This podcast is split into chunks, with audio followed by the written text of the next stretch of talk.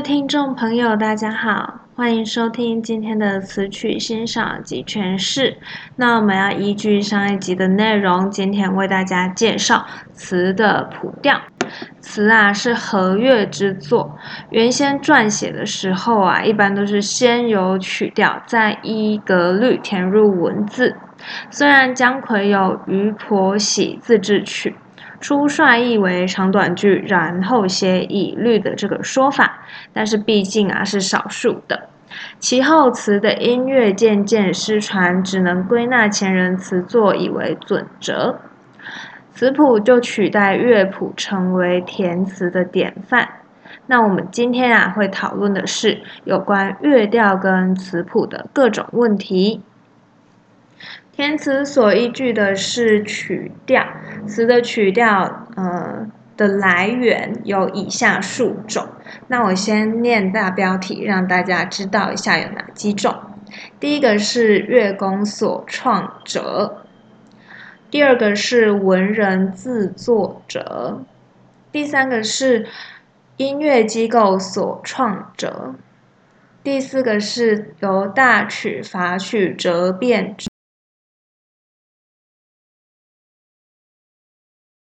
者，首先第一个乐工所创者，那词的主要演唱场所啊，其实是在歌楼酒肆里面，期间的一些乐工歌妓大多是精通音律的，所以创作新词是很常有的事情。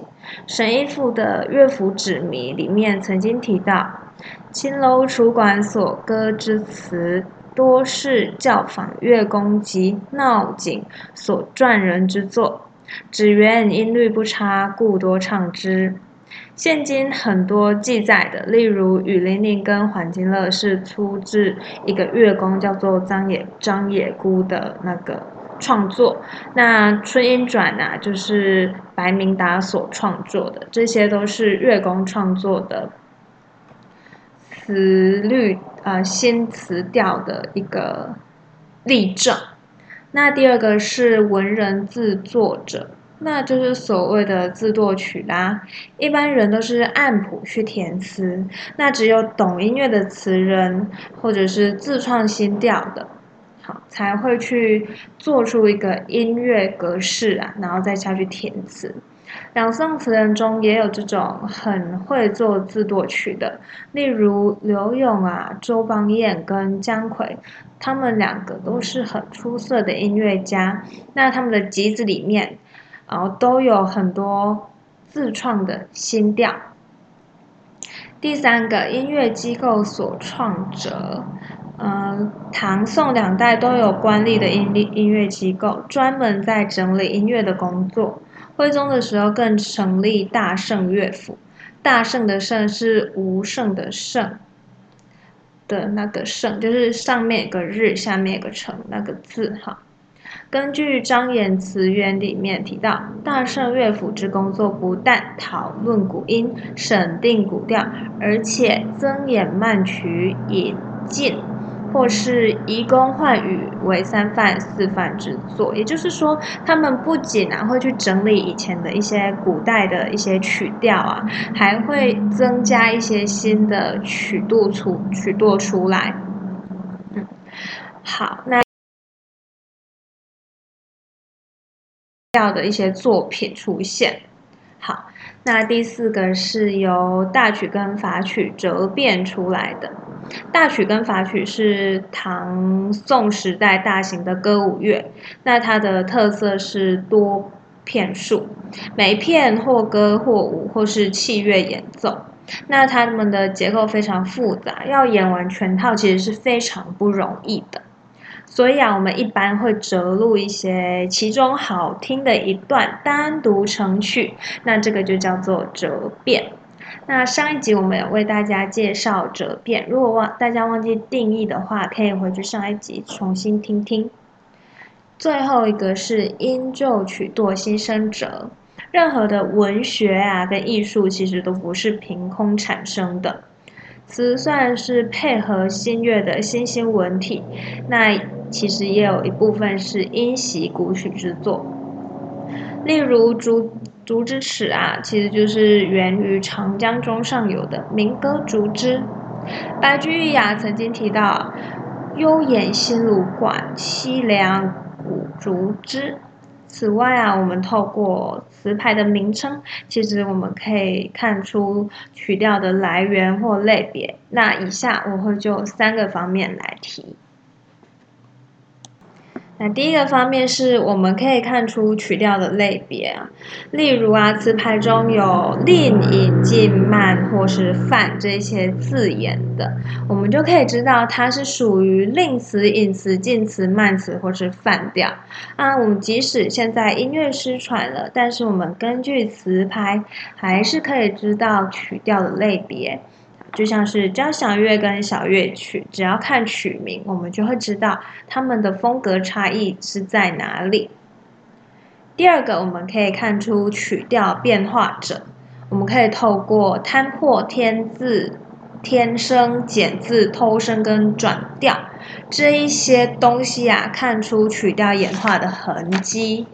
一首曲子啊，稍稍变动它的节拍，增益其腔调，或者是翻入另外一个宫调，都可能形成新的曲调。这也说明啊，词乐的弹性其实是非常大的。那上一集我们也有提到那个摊破、天字、天声、减字、头声这一些呃名词解释，如果大家忘记，也可以回去上一集听听。好，第三点，我们还有一个方法可以判断它的来源。哈，第三个来源就是我们可以看出，呃，例如啊，有这个麦秀两栖跟渔鸽子，我们就可以知道啊，它是来自农村或是渔村的作品。好，由甘州、颍州还有怨湖天、忆汉乐，我们就可以看出它是来自边地的作品。怨湖天，意汉月嘛，但是来会就是有可能会有一些呃怀念中原啊、思乡啊这种作品产生。那苏幕遮啊、婆罗门引啊这些曲调就是来自外域啊，好，这也非常的明显。那乐谱其实就是曲调的记录，回珠情理啊，当初每一曲调应该都会有它的乐谱。以被按拍四唱或择腔填词，那现在很多都音灭不传啦。现在可以考知的记录的乐谱啊，最早的是唐朝的时候徐景安所徐景安所撰写的乐章文谱，嗯，它是有曲有词的谱啊。那其余还可以知道一些有乐谱记录的啊，还有那个。周宝演的新曲谱跟宋仁宗的韶乐集，但是很可惜啊，现在都已经网易失传了，啊，所以比真的很难去考定他们原本到底是什么样子，节拍啊节奏的部分真的也很难去找出来哈。目前呢，尚存最早的唐人乐谱啊，是敦煌敦煌发现的。琵琶谱三卷，共列曲子二十五首。相同的词牌往往有急慢曲子数种，例如清悲乐有曲子四首，分别有急曲子两首跟慢曲子三首。那由于体式各不相同，这些资料和同时发现的敦煌。曲词跟舞谱互相印证，对词乐的研究有非常大的帮助。现存宋人乐谱里面呢，最重要的当然就是姜夔十七首自舵曲所旁注的宫尺谱，呃，为无节拍符号，故虽然谱子都可以辨识啊，但是还是没有办法复原。那姜夔致力。致致力于词的雅乐化，那它的谱啊，也几乎是一字一音，是研究宋词宋词雅乐化的重要资料。乐谱是用它的音乐符号记录曲调旋律的，它可以说是一种声乐谱。相对而言，词谱是一种声调谱，是文字声调平仄的记录。那唐宋音乐的盛兴盛啊，一般人可按曲拍节奏跟旋律的高低来填词。对音乐不熟不熟悉的，也可以照着他人词作的格律，一字一句的照填，就是现在的我们。但但在这个音乐失传以后，没有乐谱作为依据，我们就只能透过归纳前人的作品，统计出各词调的句式韵脚，还有各自的平仄声律，制成图谱，啊，那成为后人填词的准则。因此啊，明清以后词谱就大量的出现。金存最早的词谱啊，其实是张衍的《诗与谱图谱》，还有陈明善的《萧与谱》。啊，清朝以后啊，慢慢的多起来，例如赖以奔的填词图谱啊，毛先书的填填词图谱，万树的词律跟钦定词谱等。那比较通俗的啊，有白香词谱。其中以千定词谱跟万数的词律影响是最大的。然而，千定词谱它的讹误比较多啊。万数词谱虽然比较完备，但是它往往把词作为纯文字加加以分析归纳，其实是非常缺乏音乐观念的。所以很多人就批评这个东西，这个词律。例如啊，只论韵而不论声，论格律而不涉及宫调，又不知道词有衬字啊，以至于一字之差就认为是它是又一体，就是呃正体的变革啊，这一些都是它的缺点。好，那今天还想为大家介绍词的生字，嗯。声调是汉语的特色之一。古代汉语中有平、上、去、入四个声调，由于长短、高低、升降各有不同，因此形成形成四声特殊的风格。词是音乐文学，所以非常重视音乐旋律跟语言旋律的配合。除了作词啊需要明辨四声平仄之外，还要讲究清浊阴阳。此外，对声母的发音部位及方法也非常的考究。那么，所谓的清浊啊，就是声母的带音与否。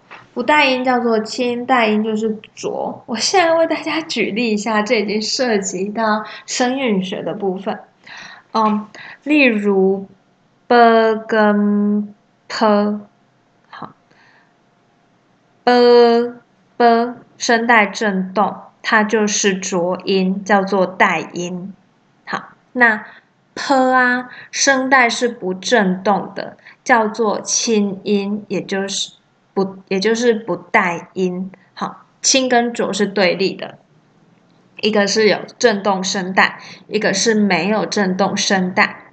好，那我们现在继续内容。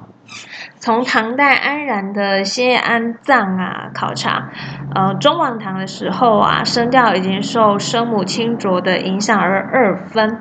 那到北宋初年的时候，随着浊声母的轻化，阴阳调之分便逐渐的发展完成。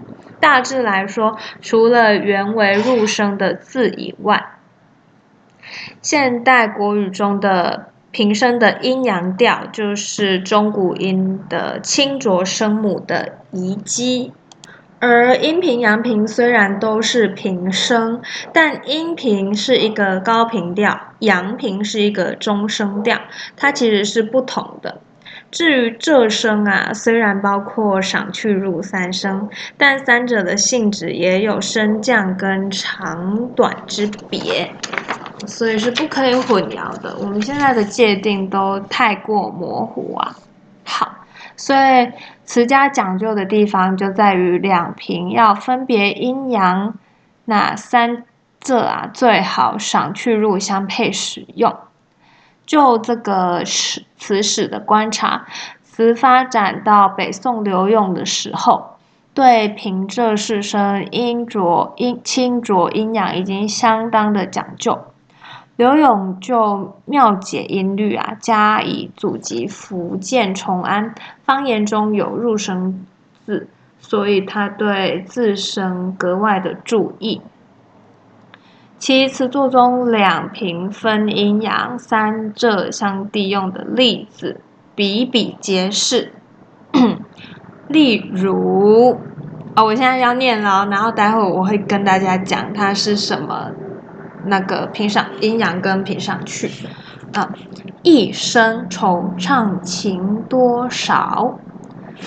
好，它相配的阴阳跟平仄是入阴阳去阳阴上，一声，一就是入声字，声是一声嘛，它是平声，平声又分阴阳，那它是阴声。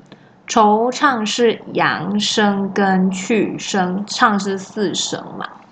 好，所以惆惆惆怅是阳去。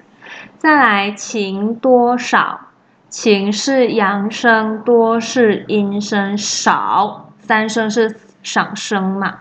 平赏去入，平赏去入，大家应该是懂的吧？好，我现在为大家小小讲解一下。平声分为阴平声跟阳平声，刚刚有提到。那赏声就是国语现在的三声，那去声就是国语现在的四声，那仄声就是现在的。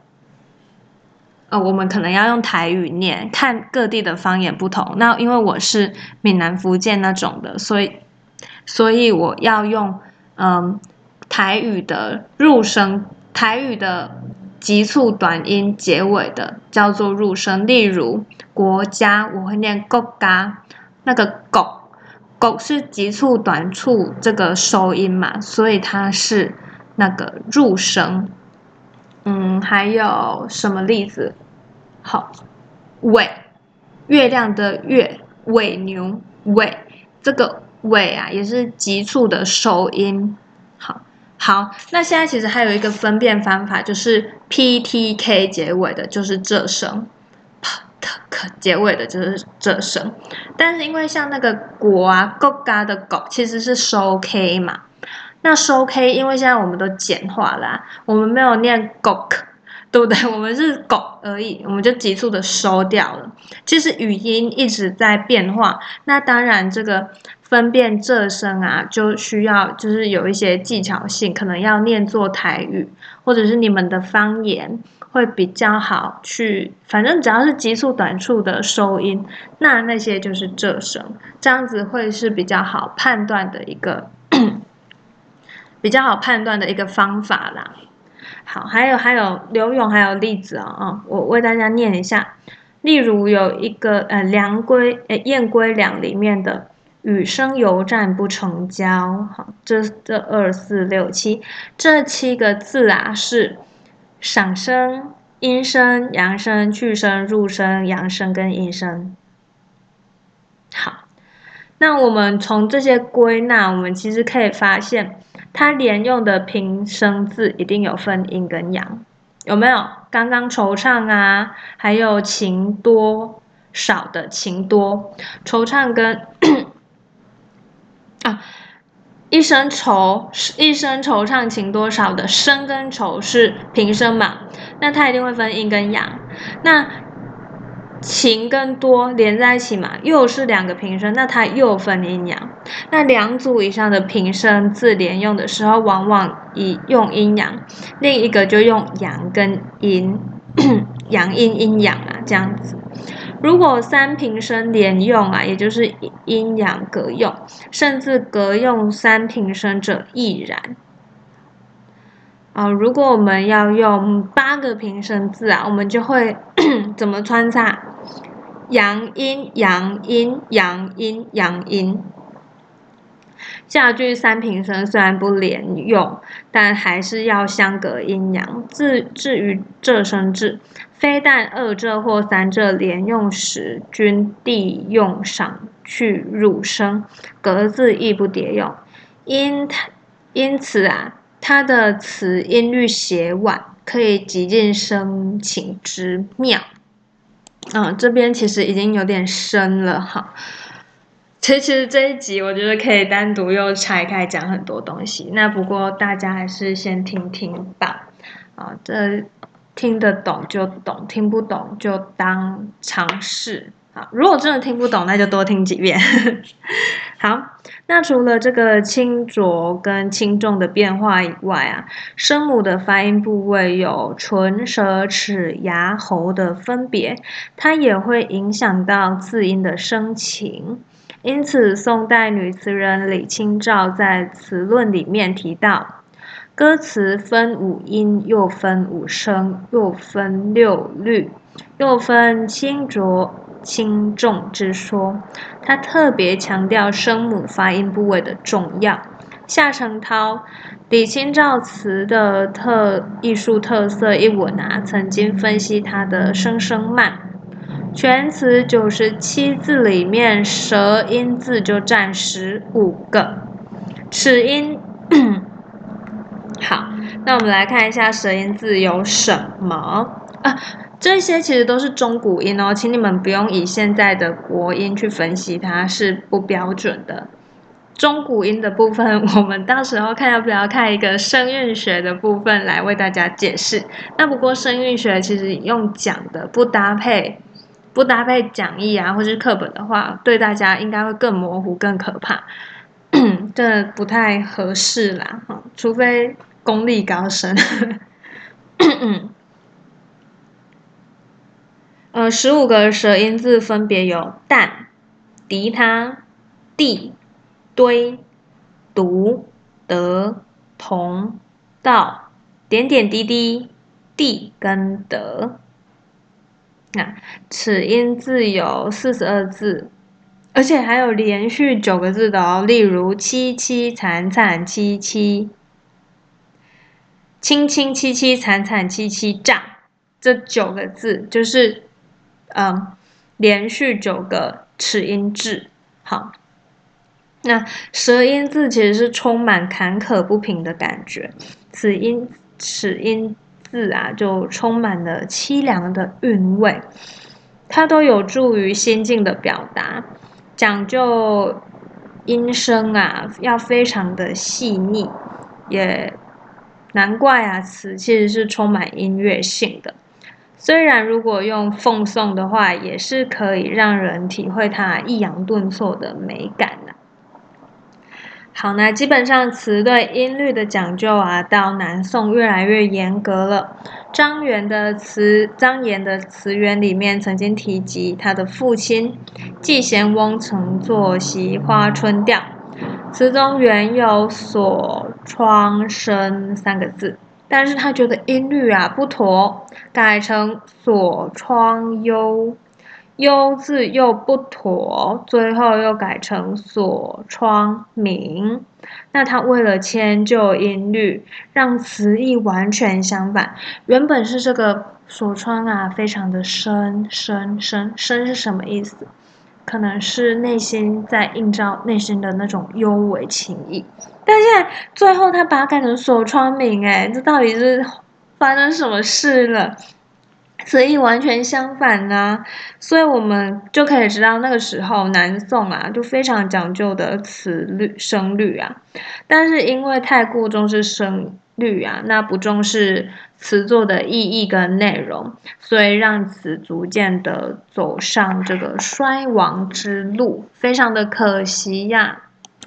那以上啊，就是今天为大家分享的内容。我们今天介绍了词的谱调，还有词的字声。那字声这个方面的确是稍微难一些些，呃，可能要具备，诶，要具备一些专业知识的，呃，听众朋友才能比较有所体悟。应该要先有一些声韵学的概念，才比较好读通跟读懂。我刚刚念的内容，那我们今天为大家整理复习一下，我觉得重要的地方。好，第一个就是词的谱曲调来源：一、乐工所创；二、文人自作；三、音乐机构所创；四、大曲法曲折片出来的；无因就曲堕心生啊，这是比较重要的。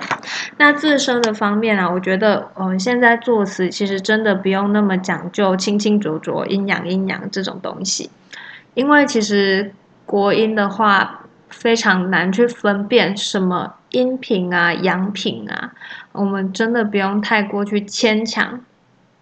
嗯，那而且。古音方面又会改变嘛？从古音到现在的国音又改变，那我想大约就好了，就是你不要太超过它这个美感哦。我觉得一切都是可以成立的，当然押韵要押好啊，嗯，这是一个必要的东西嘛，押韵韵协的部分。好，那下一集啊，我们就为大家介绍韵协喽。那。介绍完运写也差不多结束这个词词的部分，那我还会为大家介绍另另一静慢，哎，最后会为大家补充一集另一静慢，那可听可不听，但是那一集另一静慢会更深入啦，所以大家还是可以去听听看。好，那以上就是今天录制的内容，希望呃大家能喜欢，也希望大家可以帮我分享出去，让更多人知道啊这个词学概论的部分。好，那谢谢收听的每位听众，我们下次再见，拜拜。